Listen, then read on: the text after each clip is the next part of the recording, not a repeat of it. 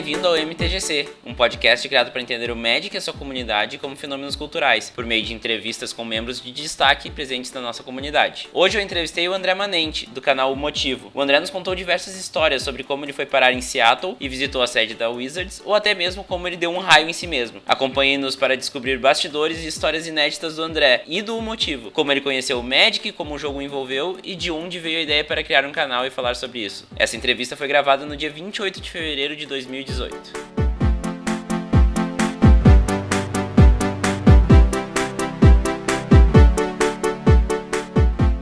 Fala André, seja bem-vindo ao MTGC. Sinta-se em casa, é uma honra poder te receber aqui. Pô, cara, prazer é meu, valeu pelo convite. Muito obrigado. Então tá, uh, eu queria saber de início onde tu se criou, de onde tu tá falando agora, qual a tua ocupação e como o Magic entrou na tua vida. Ok, vamos por partes. Eu nasci em Criciúma, que é uma cidade que fica no sul de Santa Catarina, a umas três horas mais ou menos de Florianópolis, que é onde eu moro hoje. Eu vivi a minha vida inteira em Criciúma, na verdade até os 16 anos lá. Eu tenho 21 hoje, então aos 17 anos, de 16 16 para 17 eu acabei passando para faculdade aqui em Florianópolis. Então hoje eu curso Ciências Contábeis aqui na Federal de Santa Catarina. Tô, se tudo der certo, me formando nesse ano. Então eu passei a vida toda em Criciúma, mas moro há quatro anos, cinco anos mais ou menos aqui em Florianópolis. A minha ocupação atualmente, além de, como eu disse, de estudar Ciências Contábeis, o meu trabalho é o YouTube eu vivo disso hoje, é o meu, meu trampo. Larguei todos os outros projetos que eu tinha para focar no YouTube e em coisas relacionadas à produção de conteúdo sobre Magic para internet. E o Magic entrou na minha vida em 2013, é, de 2012 para 2013. É, alguns amigos meus jogavam, né? A gente costumava passar o verão é, numas casas de praia lá, perto de Criciúma, e acabou que deu uma semanada de chuva muito louca e ninguém mais aguentava jogar Uno e Banco Imobiliário. pois aí, foi aí que ele, ele, eles jogavam Magic há um tempo já. E eles assim, ah, bora jogar e tal. Me ensinaram, eu gostei demais do jogo, comprei um deck e foi basicamente assim, né? Como a galera costuma começar a jogar. Algum primo ou amigo jogava e mostrou e se interessou, e aí comprou o primeiro deck, e aí uma coisa leva a outra, e aí eu fui aprendendo a jogar. Certo, ah, bem legal. Uh, inclusive, aquele teu vídeo especial de 300 mil inscritos, ele fala. Uh, 300, 30 mil inscritos fala disso. Quem né? dera, hein? Vai, vai chegar, vai chegar, pode ter certeza. Fica com calma que vai chegar. Mas ele fala, ele fala também bastante dessa parte parte aí da tua vida, né? Que é o ponto de virada, né? É, exatamente, né? Nesse vídeo eu, eu, eu tentei traçar, assim, uma linha desde, eu come, desde o começo da produção de conteúdo pro YouTube, que nem era sobre Match, eu comecei há oito anos atrás, esse ano completa oito anos que eu postei meu primeiro vídeo, meu primeiro canal, que não tá mais ativo, que não tem mais nada lá e tal. É, eu sou um dos que assistiu o Motivo 2 pra ver coisas de Magic. Sim. é, eu tinha o Motivo, que era o canal principal, que isso há oito anos atrás, em que eu fazia vlogs sobre cotidiano e coisas do gênero. Não, nem sabia o que era Magic, nunca nem tinha ouvido falar. Isso no, no auge dos meus 13 anos de idade, né? Então imagina a qualidade do conteúdo que era da época. Mas, enfim, aí depois de alguns anos eu acabei. Eu criei o Motivo 2, que era para ser um canal secundário do Motivo, que era para ser tipo um canal de erros de gravação e making-offs, etc. Que acabou, no final das contas, se tornando o canal em que eu iria postar os vídeos de Magic alguns anos depois. E André, qual é a experiência mais memorável, assim, e a primeira experiência memorável que o Magic te trouxe na vida em geral, né? Certo. É, tiveram várias primeiras experiências, até hoje eu tenho primeiras experiências com Magic, né? Quando eu jogo um torneio que eu nunca joguei, ou quando eu piloto um deck que eu nunca pilotei, ou quando eu conheço pessoas que eu queria conhecer e nunca tinha conhecido, etc. Acho que a, a, a experiência que me vem à mente, assim, de que me fez pensar, caramba, esse jogo é sensacional, foi, foi quando eu joguei meu primeiro torneio Pauper, né? Tipo, numa loja mesmo, não era algo caseiro, realmente eu, eu botei meu DCI ali, paguei a inscrição, listei o deck, fui numa loja, sei lá, com 20 pessoas na época, não sei. E foi meu primeiro torneio Pauper, com o meu deck, que ainda é meu deck favorito, que é o Mono Black Control, a galera do Pauper tá ligado qual é. E aí eu lembro que nesse torneio eu fiquei acho que 3-0, alguma coisa assim, não sei. E aí na quarta rodada, que era a última, eu joguei com outro cara que tava 3-0, não lembro se era exatamente essas pontuações. Sei que a gente foi pra última rodada e quem ganhava levava o torneio. E eu só sei que eu levei de alguma forma o cara dois pontos de vida e eu conjurei um Signing Blood, um assinar com sangue, dando alvo nele. Que fantástico. O assinar com sangue, você, seu jogador lá compra duas cartas e perde dois pontos de vida. A minha vida inteira como jogador de Magic, eu usei essa carta em mim mesmo, Que é para isso que ela foi feita, para você comprar cartas, né?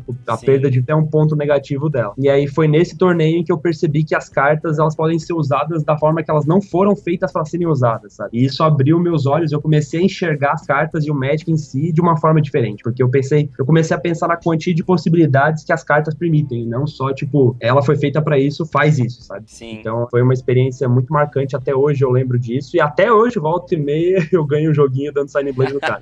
não, pra te ter uma noção, quando eu comecei a jogar, eu achava que comprar cartas era algo ruim, porque eu ia me milar se eu comprasse muitas cartas. Então, pra mim, Sign Blood era pra dar no oponente sempre. Sim, cara, e é tipo, eu tava com a mentalidade de, tipo, Uno, sabe? No Uno, comprar carta é muito ruim. Sim. E aí, sim. quando alguém me mandava comprar carta no médico, puta que merda, eu tô enchendo a mão, mano, isso não é bom. E aí, tipo, hoje é o contrário. Quando eu vou jogar Uno e alguém manda eu comprar quatro cartas, eu fico, tipo, porra, tô cheio de carta na mão, mano. Olha esse carta de vintage, tá ligado? Com eu, certeza. parece que já não é mais tão ruim, sabe? Sim. Como tu te define como um jogador de Magic? Cara, em, eu não, em que aspecto, assim? Eu com certeza não sou competitivo, é, mas também não sou um jogador casual, assim. Eu gosto da, do aspecto competitivo do jogo, eu gosto de melhorar meu nível de jogo, gosto de ir em torneios com bastante gente, gosto disso, mas eu não preciso necessariamente vencer ou ter bons resultados para estar tá satisfeito, sabe? Eu gosto do ambiente de loja, eu gosto, sim, de, de jogar com pessoas de nível alto para melhorar meu nível de jogo e tal, mas eu também curto demais e muito provavelmente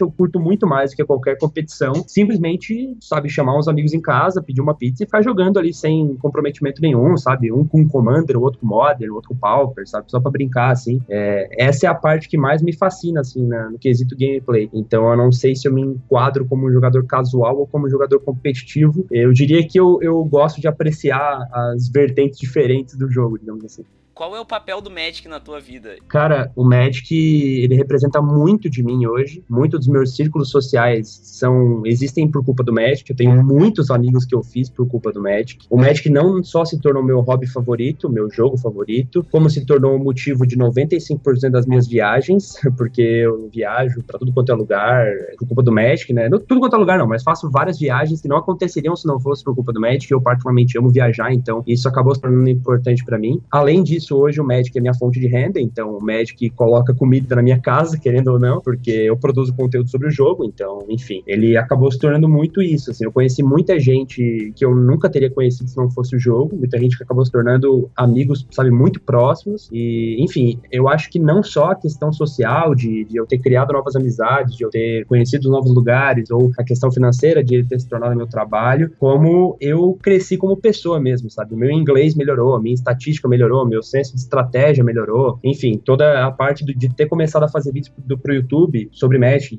não aconteceria isso se não fosse o Magic, acabou melhorando minha comunicação, meu, sei lá, meu conhecimento sobre empreendedorismo, sobre, enfim, sabe, todas essas coisas que envolvem ter uma empresa. E isso não teria acontecido se não fosse o Magic. Então, não é exagero falar que muito do que eu sou hoje é sim por culpa do Magic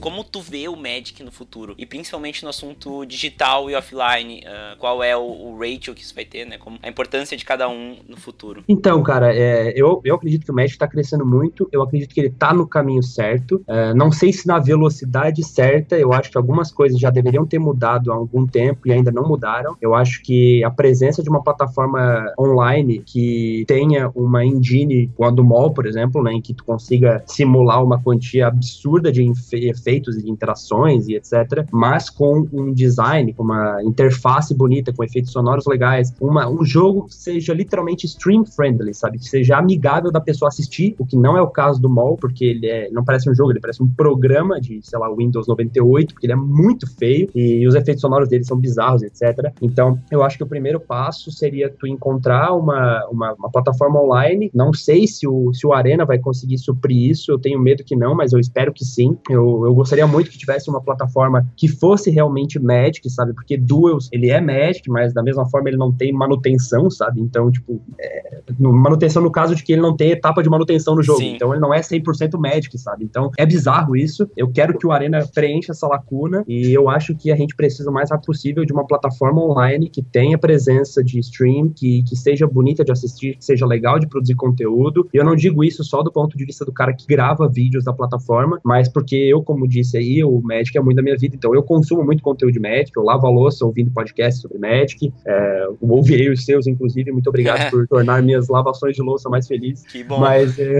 mas eu, eu assisto gameplay direto, às vezes para pegar no sono, às vezes, sei lá, eu tô trabalhando, deixo um gameplay passando na TV, e eu sei o quanto a interface do, do Magic Online não é amigável em relação a isso. Então, é, a primeira parte da, da resposta seria a inclusão logo de uma plataforma online que seja legal de assistir, legal de produzir conteúdo e que seja Magic na sua integridade. Sim. Agora, além disso, eu acho que, na minha opinião, esse não é o foco da Wizards. O Magic é um jogo físico há muito tempo, ele é um jogo colecionável, é um jogo de cartas, é, entre aspas, trocáveis, então eu acho que o foco da Wizards vai continuar sendo, não sei até quanto tempo, e eu posso estar errado, vai continuar sendo a plataforma física. Sabe? Eu acho que o Magic vai continuar tendo um foco na, na, na carta de papel mesmo, na interação entre pessoas, e eu não acho que isso seja um ponto negativo, porque é um dos poucos jogos hoje que eu consigo pensar que consegue reunir muita gente pessoalmente no local e fazer um evento disso, sabe? E que as pessoas não estejam olhando para uma tela, por exemplo. Sabe? Então, eu acho que esse vai continuar sendo o foco da Wizards, não sei por quanto tempo. E eu, novamente, não acho que isso é ruim, mas eu acho que não é porque eu fiz o que é o foco que você não tem que dar atenção para online. Você tem sim que resolver esse problema da plataforma o mais breve possível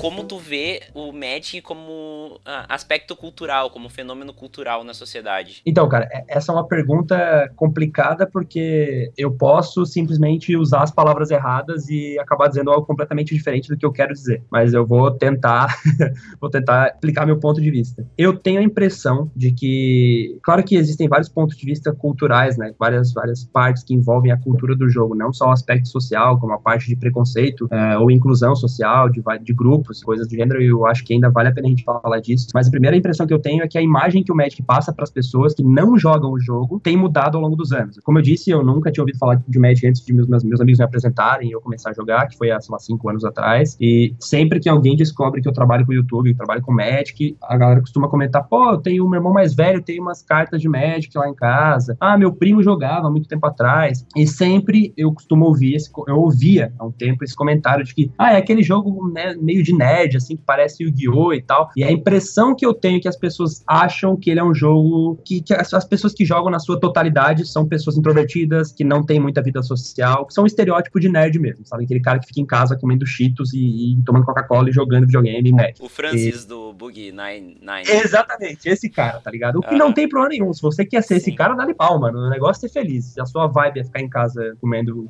cheetos jogando videogame, faz isso, tá ligado? A questão é que eu, eu percebo que, que isso tá mudando, cara, de uma maneira positiva, assim. Eu acho que pela popularização do jogo, por, sei lá, a volta e meia a galera se depara com o Magic numa stream e vê que os caras que estão na final do Pro Tour não são esses caras de 180 quilos com a boca suja de cheetos, sabe? Eu acho que, tipo, a, a, imagem do jogo tem mudado de uma forma positiva, assim. Como eu disse, eu não sei se eu estou usando as palavras certas, mas espero que a galera esteja entendendo. Eu acho que a galera tá entendendo que Magic não é só esse tipo de cara. Magic tem pessoas que, que são diferentes fisicamente falando, tem mulheres, tem gente de todas as, sabe, todos os grupos e classes sociais e etc. Então, é, eu acho que isso está mudando positivamente. Eu digo por impressão minha, assim. Quando, ah, sei lá, alguns anos atrás eu me falava do jogo, a abordagem da pessoa mudou em relação a hoje, sabe? Hoje parece que Magic é um negócio mais, tipo, esports, ou sei lá, mais, tipo, cool do que, do que algo de nerd, sabe? Eu não sei como explicar isso. Sim. Porque, no final das contas, a gente é meio nerd também, porque a gente joga um joguinho de cartas, sabe? Sim. Tudo bem. Aí a gente gosta de super-heróis e, e histórias em quadrinhos, etc. É, a gente mas... joga um joguinho de carta e tá produzindo conteúdo para ele, né? Isso já é um,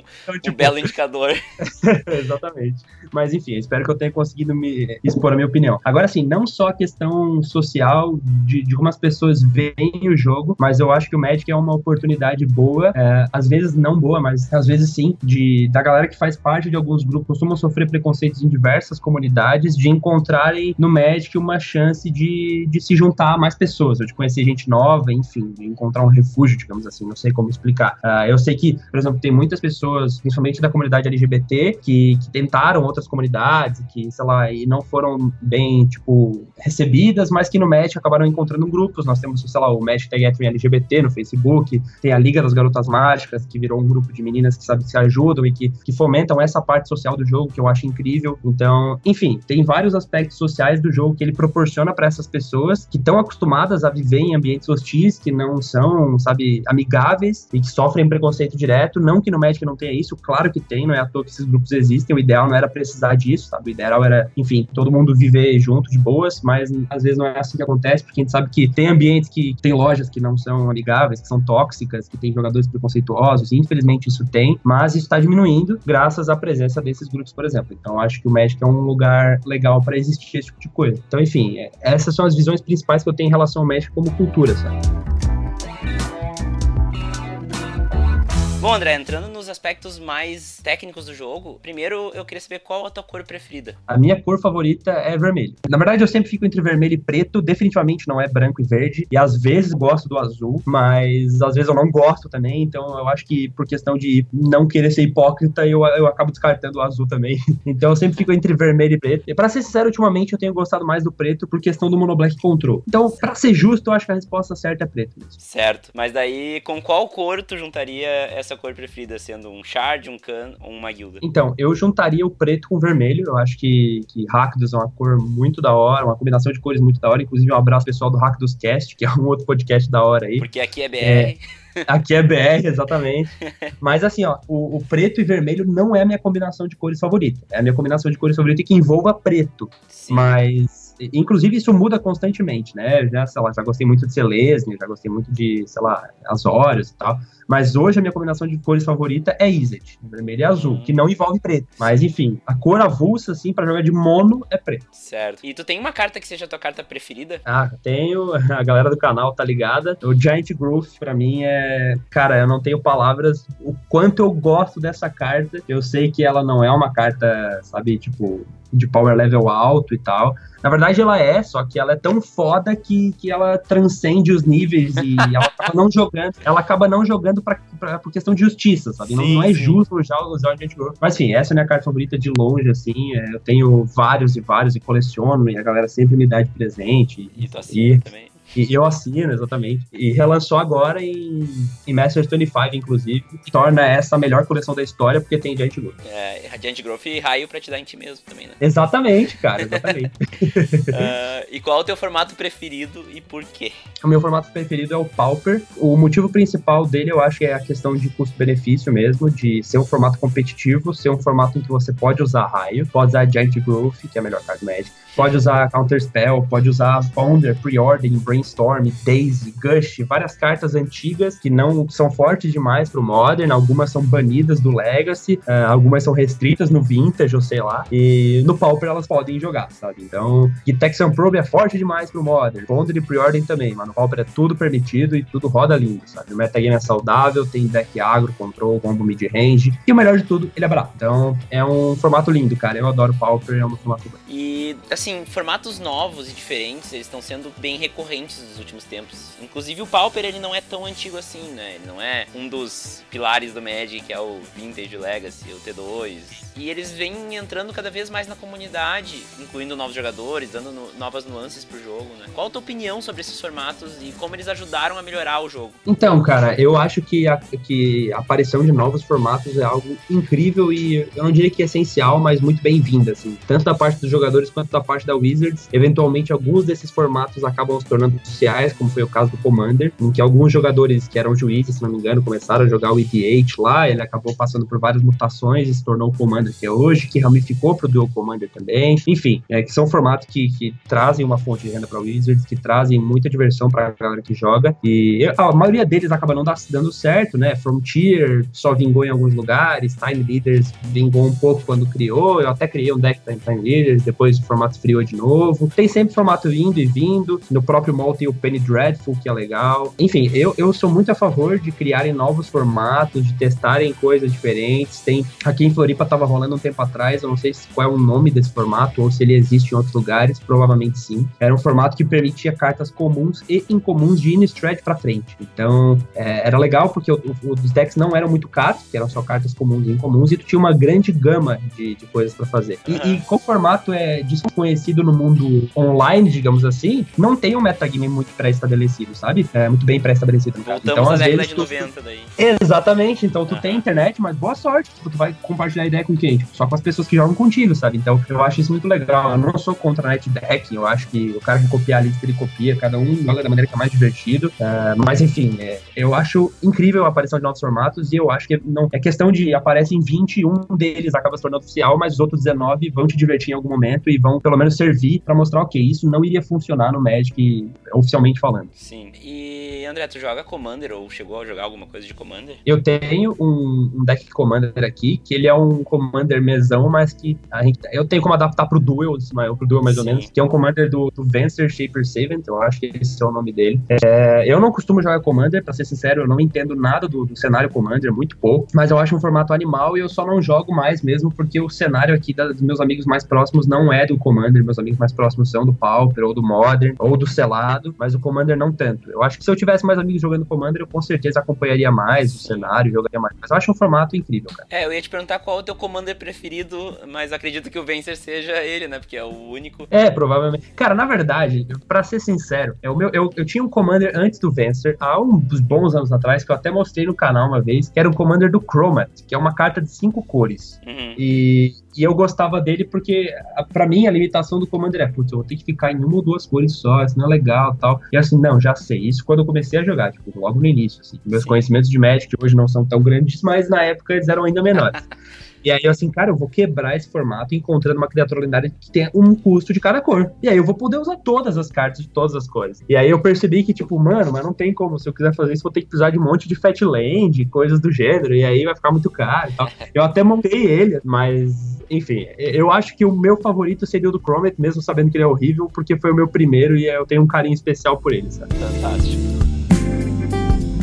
André, como comunidade que tu tá inserido hoje em Floripa, ela joga Magic, uh, seja em loja, seja em casa, são os decks mais investidos, menos investidos, quais são os formatos que a galera joga? Então, cara, aqui em Floripa nós temos algumas lojas, eu acho que hoje são três, uma fica no, no próprio continente de, enfim, em São José, no caso, né, que é uma cidade vizinha, digamos assim, e as outras duas ficam na ilha de Florianópolis mesmo, acho que são apenas três que a gente tem, uma delas não é muito grande, mas é ali onde a gente pode jogar Pauper, toda semana a gente tá jogando ali, o formato Pauper é muito forte aqui em Florianópolis. É, primeiro porque eu sou daqui e eu jogo muito Pauper, mas principalmente eu acho que pelo Guma, do canal Guma Nubes. Se vocês ainda não conhecem o canal dele, a galera que tá ouvindo aí, é um canal muito legal para quem gosta de Pauper, o canal é ótimo. E ele fomenta muito Pauper aqui, sabe? Ele tem tipo 20 decks, empresta para todo mundo, e pilha a galera para jogar, e movimenta as coisas, ele faz as coisas acontecerem aqui, sabe? Ele organiza muito torneio em vários lugares, etc. Então, eu acho que o Pauper é muito forte aqui, é, e eu diria que principalmente por culpa dele. É, eu não sei como é exatamente o cenário do Legacy, eu sei que tem uma galera, uma galera que joga, mas os torneios Legacy não costumam dar muita gente, pelo menos aqui, até onde eu sei. E, enfim, Commander geralmente é algo mais em casa mesmo. A loja aqui perto de casa que a gente joga tem Modern, tem Commander e tem Pauper toda semana. Eu costumo ir nos Paupers e às vezes dá 15, às vezes 20 pessoas, mas os outros formatos eu não sei, eu acredito que não são tão fortes quanto, mas, mas tem gente jogando também. Certo. E qual dos eventos recorrentes do Magic tu mais gosta? Pré-release, cara. Pré-release é um negócio sensacional porque é é a primeira oportunidade que a gente tem de, não de ver as cartas, que a gente vê os spoilers antes, geralmente, mas de pegar a carta na mão mesmo e ver como as coisas interagem entre si. E eu gosto do ambiente do pré-release porque ele não é um torneio de Hell 100% competitivo, então dá para brincar, sabe? Tu vê as cartas novas, tu reencontra a galera, tu abre booster, que é sempre bom, cara. Então, tipo, é, é, o pré-release para mim é o, é o, melhor tipo de torneio. Eu gosto de jogar Pauper sempre, claro, mas é, selado em especial pré-release me dá uma sensação boa, sabe? Eu acho que é, é um, um sentimento de todo mundo, né? Porque que abrir booster faz a gente voltar a ser criança, né? É, e não, e tu não só volta a ser criança, como parece que tu volta ao início de quando tu começou a jogar. Aham. Porque tu tá tendo que, tipo, ok, eu tenho essas cartas aqui, meu dinheiro não pode comprar nada além disso, eu tenho que montar um deck com isso. O que que eu vou fazer, tá ligado? E aí, tipo, da mesma forma, tu tá jogando contra pessoas que tu não sabe o deck delas, tu não sabe quais cartas elas têm. Então, enfim, é, é uma experiência bem diferente, cara. Eu acho que é um torneio que vale muito a pena. E tu assiste os Pro Tours, GPs, esse tipo de competição? Assisto, cara assisto geralmente o, os Pro Tours, eu assisto quase todos, mas esses GPs e Pro Tours que são modern, eu raramente perco um, porque é um formato que eu gosto muito. Então, o Pro Tour agora, que teve o do Control ali que ganhou, eu assisti quase todas as matches e volta e meia sai também no canal do DJ's Live, eu acho esse é o nome do canal. Tem todos os rounds dos GPs modern e tal, e às vezes eu, como disse, às vezes eu deixo tocando enquanto eu lavo louça, enquanto eu, sei lá, tô trabalhando, eu deixo o negócio ali passando, e eu gosto muito de assistir. E qual foi o momento in-game mais engraçado que tu te recorda que aconteceu contigo? Cara,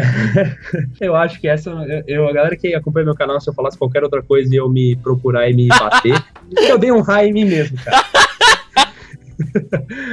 eu preciso Sim. explicar, porque às vezes tem alguém, enfim, provavelmente tem alguém que não conhece o canal e tal. Basicamente, eu estava jogando com um deck chamado Grixis Control, acho que era esse deck, no Modern, no Mall. É importante dizer que foi no Mall, certo? É, Isso mais entendível. Minha... O que aconteceu? O deck usa uma carta chamada Totscour, que ela mila as duas cartas do topo do Grimório do jogador alvo e você compra uma carta. Geralmente você usa isso no oponente, né? Mas nesse caso eu usava isso em mim mesmo para alimentar o cemitério para habilidade do Delve, do Tazigur e do Gourmet Gangler. Então faria muito sentido alimentar o meu próprio cemitério. Além do que, eu estava dando alvos pro meu Snapcaster Mage, sabe? Então, quem puder pegar a lista e dar uma olhada vai entender isso que eu tô falando. Então, durante o jogo, eu acho que eu fiz dois ou três Tots Cowers em mim mesmo, sabe? Então eu tava acostumado a clicar na mágica, pagar uma mana, dar alvo em mim. Clicar na mágica, pagar uma mana e dar, dar alvo em mim. E eventualmente eu queria dar um, um, raio no meu oponente, ou numa criatura dele, não lembro. E acho que a minha memória muscular tava tão acostumada a clicar na carta, pagar uma mana e dar alvo em mim, que eu simplesmente dei um raio em mim. Foi isso que aconteceu. não tem como voltar atrás, o vídeo tá lá. Eu posto as partidas que eu faço merda também, eu não posto as partidas Sim. que eu ganho. Então, tá lá, galera riu, virou uma piada. Eu acabei ganhando a partida né? inclusive, não me pergunte como, mas, é, enfim, eu não tenho como citar qualquer coisa que vier depois disso, não vai ser tão absurda quanto dar um high em si mesmo. Sim. Eu já tinha dado high em mim mesmo outras vezes, sabe? Quando o oponente tinha uma leyline no campo, branca, e eu precisava, sei lá, aumentar o poder da minha Monastery Swift Spear Burn, alguma coisa assim. Aí até faz sentido, mas não, eu dei um high por livre espontâneo, porque o que eu realmente quis, eu queria dar um high, porque a vida tava boa demais, eu queria dificultar, não sei. É, dá uma, uma nivelada ali com o teu oponente. É, isso não, tá muito fácil, vamos, vamos ajudar o cara. Eu vou deixar o link do, do vídeo pra quem não viu aí no, no na descrição, pra vocês dar uma risada aí.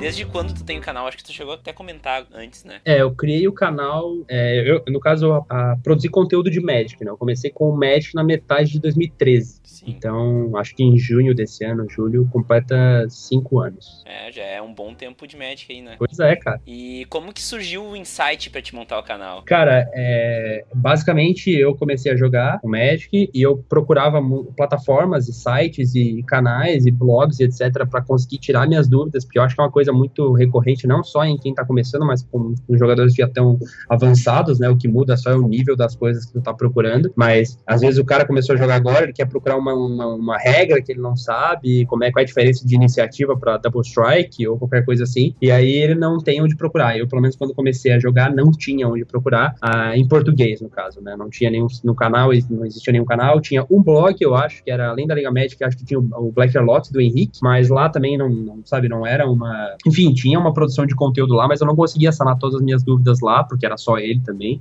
Sim. Era só um, um, portal. E aí, tipo, eu, eu não sei, sei lá, eu consegui entender inglês, sabe? Eu tenho inglês mais ou menos fluente, então na época eu me virava em canais gringos e sites em inglês, etc. Mas muitos amigos meus que começavam a jogar junto comigo não tinham fluência em inglês, não conseguiam ler inglês e tal. E eu me perguntava, cara, onde é que esse cara vai tirar a mesma dúvida que eu, sabe? E eles tinham dúvida direto e eles guardavam para eles, ou eles faziam errado, ou esperavam para o momento que eles se encontrassem eles perguntar perguntarem para mim ou para outra pessoa. E isso não é saudável, sabe? O ideal é o cara ter a dúvida, conseguir procurar quatro palavrinhas no Google e resolver o problema dele. Então eu me perguntava, cara, como é que um jogo tão bom, como é que um jogo tão incrível não tem conteúdo em português? Não tem um canal no YouTube. Aí eu uni o útil ao agradável, cara. Eu tava com saudade de voltar a produzir, nessa época eu tava meio parado com o meu canal de vlogs e tal. E eu, sim, cara, se ninguém vai fazer isso, eu vou fazer, porque o meu objetivo, ele, na verdade, ele meio que, no final das contas, acabou me ajudando, né? Porque eu queria conseguir consumir conteúdo em português. Mas não tinha ninguém que produzia. Então, assim, eu vou produzir, eu vou, sei lá, começar uma comunidade, começar a chamar gente e mostrar que, que isso funciona e que é legal e que tem gente querendo, querendo isso, porque é um mercado que estava realmente uma demanda muito alta e uma oferta literalmente zero. E, e aí eu comecei a produzir, comecei a produzir e outros canais foram surgindo e hoje a gente tem, sei lá, 70 canais no YouTube, vários podcasts e vários blogs e páginas no Facebook. E aí hoje, quando eu tenho uma dúvida de médico, eu posso procurar em português no Google e eu vou achar. Então isso, acho que o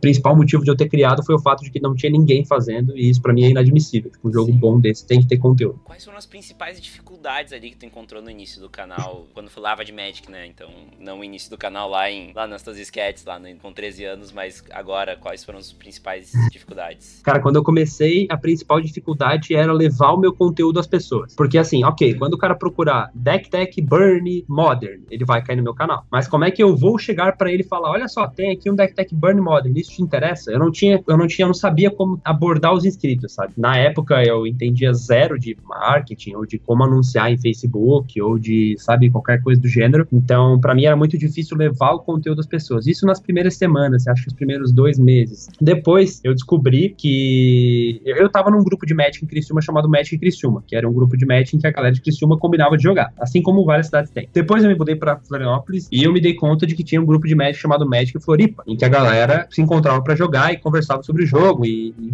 publicavam lá coisas e etc. E aí eu me dei conta de que, cara, se tem Magic em Criciúma e tem Magic Floripa, tem grupo de Magic para todas as cidades, tá ligado? Pelo menos as cidades que não são muito pequenas. Então o que eu fiz foi, eu fui no Google e literalmente procurei, ah, 20 maiores cidades do país, do Brasil. E aí eu entrei no grupo de Facebook de todas elas e divulguei um vídeo meu lá para ver o que acontecia. Sei lá, das três, uma, ou a galera não vai assistir, ou a galera vai assistir, vai gostar, etc. Ou vão assistir e não vão gostar, ou sei lá, não vão querer que eu publique isso no grupo. Então, eu publiquei um vídeo meu, foi um unboxing, eu lembro, acho que foi de um Deck Builders Toolkit na época. Eu publiquei nesses grupos e os vídeos pegavam 150, 180 views, eu acordei no dia seguinte com mil views no vídeo, sabe? Então, foi esse o primeiro insight que eu tive, assim, para resolver esses problemas, porque eu não conseguia levar meus vídeos pra galera e descobri que através de grupos de Facebook, que eu podia colocar no Twitter também, que eu podia usar as mídias sociais é, dessa forma, me ajudavam muito, assim. Certo. E quando é que foi que tu sentiu que a chave virou, assim, que agora vai? Tipo, agora, agora eu tenho um canal sólido, agora as coisas estão funcionando e tal. Cara, é, é bizarro porque o meu canal não teve nenhuma explosão, sabe? Nunca teve um, nunca teve um vídeo, por mais que tiveram alguns vídeos que viralizaram, que tiveram mais acessos que outros, como por exemplo 30 frases que todo jogador de Magic já falou, que foi um vídeo que, sei lá, pegou 10 vezes mais que minha média de views ou alguma coisa assim. Uh, o meu canal nunca teve um dia em que eu dormi e acordei no dia seguinte com, sabe, milhares de visualizações. Isso nunca aconteceu. Então, foi, nunca teve um momento em que a chave virou completamente, sabe? A chave foi virando devagarzinho ao longo dos anos e a minha renda com o canal foi aumentando ao longo dos anos, minha quantia de tempo disponível para dedicar ao canal foi aumentando ao longo dos anos e a minha vontade, minha, sei lá, meu conhecimento sobre YouTube, sobre plataforma internet, etc, foi aumentando junto. Então, eu acho que o turning point principal foi quando eu consegui igualar a minha renda do estágio que eu estava fazendo na área de inovação e gestão, é, que eu estava trabalhando na Fiesc aqui de Santa Catarina. Quando o meu salário igualou ao salário do YouTube, eu pensei, ok, então talvez essa seja a hora de de tentar dar uma chance para esse YouTube, sabe? Porque é, não que eu não gostasse do meu trabalho, eu adorava, mas o YouTube me fazia muito mais feliz e eu via muito mais chance de crescimento no YouTube. Então acho que o turning point principal foi quando eu consegui dedicar, é, sei lá, eu trabalhava, acho que eram às vezes 5, 6 horas, eu consegui dedicar 6 horas a mais do meu dia pro canal. Então foi aí que teve, começou a ter vídeo quase todo dia e viagens e etc. Então acho que esse foi o turning point principal. Show de bola. E como é ter o maior canal de Magic da América Latina? Qual o sentimento que tu tem quando tu ouve alguém falando isso pra ti?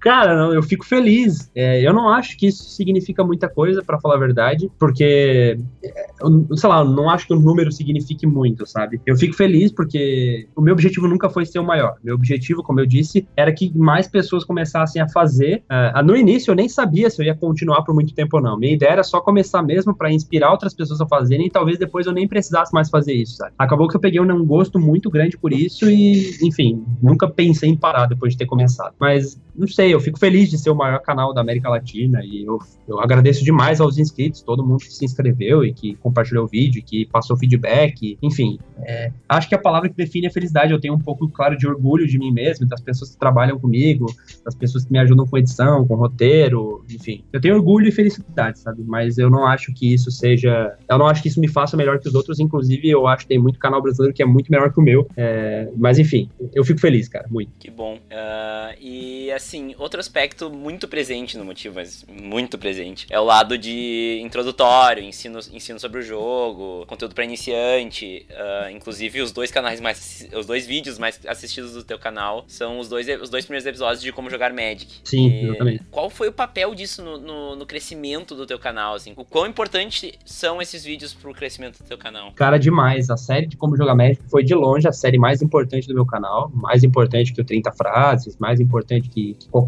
coisa. Porque muita gente acaba ouvindo falar do jogo e não aprende a jogar. Ou um amigo mostrou um deck e ensinou a jogar em casa, mas a pessoa, tipo, ensinou a jogar e a pessoa chega em casa e já não lembra direito, mas quer ir atrás do jogo. E aí ela procura no YouTube ou no Google, ah, como jogar Magic. E aí ela cai na minha série. E aí quando ela cai na minha série já era. Porque daí a série tá sequenciada de uma forma agradável de assistir, na minha opinião. Aí a pessoa assiste um, assiste dois, assiste três, e aí depois ela já entende como o jogo funciona. E aí nos vídeos relacionados tem o deck tech, dela já vê o deck, entende a estratégia. Depois ela já vai procurar, ah, eu quero montar esse deck, como é que eu faço? Como montar um deck de Magic? Aí já cai em outro vídeo meu. E aí, tipo, enfim, o que faz isso tudo começar é a série de como jogar Magic. Então a pessoa cai ali e depois uma coisa leva a outra, e quando ela vê, ela tá assistindo vídeos falando sobre pilha, sobre assuntos bem mais complexos, sabe? Tu tem quase que um funil de vendas aí, então.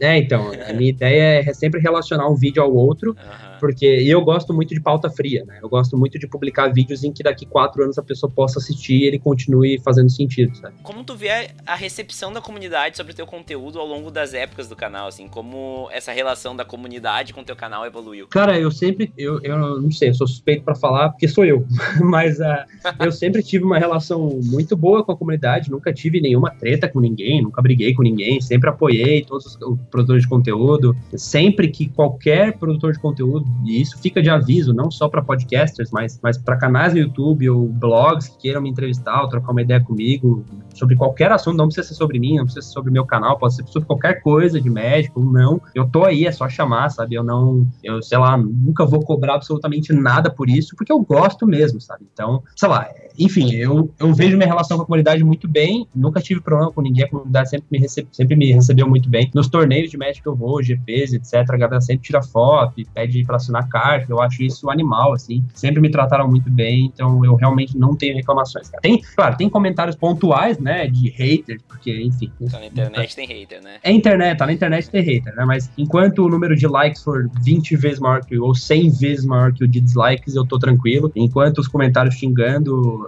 forem, sei lá, um entre mil, eu tô de boa também, sabe? E qual foi o momento mais legal que o canal te proporcionou? Assim, aquele momento que fala, bah, que bah é coisa de gaúcho, né? Então. Fala, mas, bah, eu, mas eu falo bah também, cara. É? Bah. Olha aí, ó, Catarina também é um pouco gaúcho também, né? mas enfim, eu falo bah. aquele momento que tu olha assim, bah, esse, esse momento aí foi do caralho. Certo. Cara, é, eu indo no final de 2016, em outubro, eu fui pra Seattle, a convite da Wizards, eles me chamaram para fazer a cobertura do Mundial. Então eu passei 10 dias em Hampton e em Seattle, a convite da Wizards, com tudo pago. Melhor viagem da minha vida, viagem dos sonhos, eu acho, de qualquer jogador. Eu conheci a sede da Wizards, o lugar onde eles fazem o design, e eu vi, sabe, tudo lá dentro, e aquilo foi surreal. Eu acho que o momento, é, se for para pedir um flash que me lembra, assim, que me dá orgulho, que, enfim, foi o momento que eu pensei, puta merda, isso. Ter começado a falar desse joguinho foi a melhor decisão que eu já tomei. Foi quando eu entrei no teatro da Paramount lá em Seattle, onde tava rolando o, o Mundial. Eu entrei antes do torneio começar, então, tipo, tava meio do vazio ainda. Eu entrei e as luzes já estavam todas postas, e a música épica já tava tocando no fundo, e eu tava meio que sozinho lá, com o meu editor atrás de mim me filmando. E eu, tipo, lembro de ter entrado lá e eu nunca tinha visto uma, uma coisa tão bonita na minha vida. Eu nunca tinha ido num show tão bonito, ou num teatro tão bonito, ou sei lá. Eu simplesmente olhei aquele logotipo do Magic the Gathering brilhando, sei lá, com 10 vezes o meu tamanho em cima de mim. E, sabe, esse momento, assim, foi o momento que eu pensei, caralho, velho, olha onde é que eu tô por causa de um, sabe, um joguinho de carta. Então, foi de longe, assim, o momento mais gratificante, assim, sabe? Essa foi, foi uma viagem surreal, assim, eu não, eu não tenho palavras para escrever, eu agradeço ao Wizards até hoje por ter me dado essa oportunidade de ter conhecido a cidade, de ter, sabe? Enfim, eu, eu não tenho, posso ficar horas aqui falando sobre essa viagem, foi, assim, às vezes eu até acho que não aconteceu, de tão incrível que foi. E agora, um, indo de um assunto tão extraordinário para um assunto mais menor, assim, mais menor não, para um assunto menor, como o teu público e como tu vê o papel dos vídeos de Momir no teu canal e o quanto é legal fazer fazer e, e, ver a repercussão da galera. Cara, Momir é incrível, cara. Momir é muito da hora. Eu gravei alguns com o Guma, inclusive, que um deles tá indo ao ar. Eu não sei quando esse podcast vai ao ar, mas muito provavelmente um deles já foi ao ar, o gameplay. O podcast vai ao ar no fim de abril, então. Ah, então, então os dois já foram ao ar. Então os dois já foram ao ar. Então, enfim, eu gravei com o Guma esses gameplays, já tem, sei lá, 15 gameplays de Momir no meu canal. Eu acho que ele é um formato importante porque tu paga, acho que são 10 dólares pelo avatar do Momir Vig no mall e tu joga infinitas vezes. Tu não precisa mais pagar nada depois disso. O mall já não tem, é, ele não tem mensalidade por conta própria, né? Então tu paga 10 dólares pelo mall, aí depois tu paga mais 10 dólares no, no